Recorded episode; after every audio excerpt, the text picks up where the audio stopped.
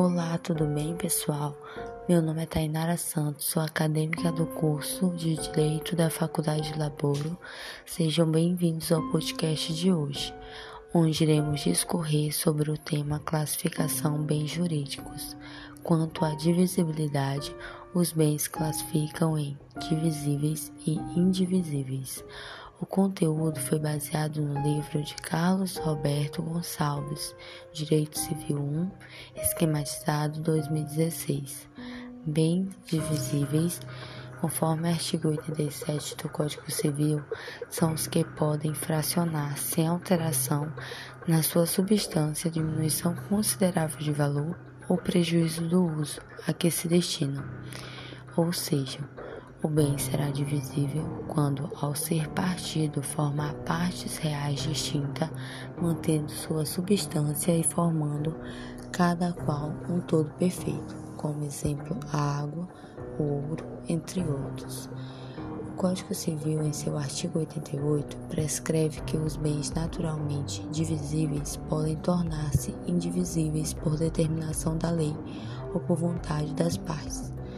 Portanto, considera-se indivisível não só a divisão que acarreta na perda do valor material do bem, mas também a que prejudica consideravelmente o seu valor financeiro ao ser fracionada. Podemos concluir, portanto, que a indivisibilidade de um bem pode resultar de três diferentes fontes: indivisíveis por natureza, a indivisibilidade física ou material, os que não podem ser fracionados sem alteração na sua substância ou diminuição do valor ou prejuízo, como um animal, um relógio, indivisíveis por determinação legal.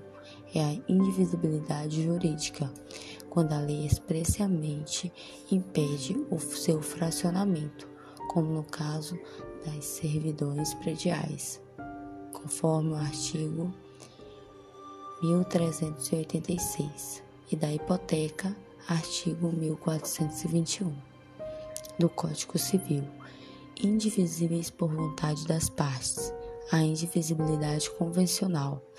Nesse caso, o acordo tornará a coisa comum indivisa por, por prazo não maior que cinco anos, suscetível de prorrogação ulterior.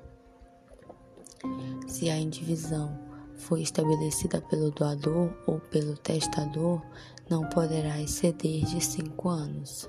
Espero que tenham gostado. Até mais. Tchau, tchau.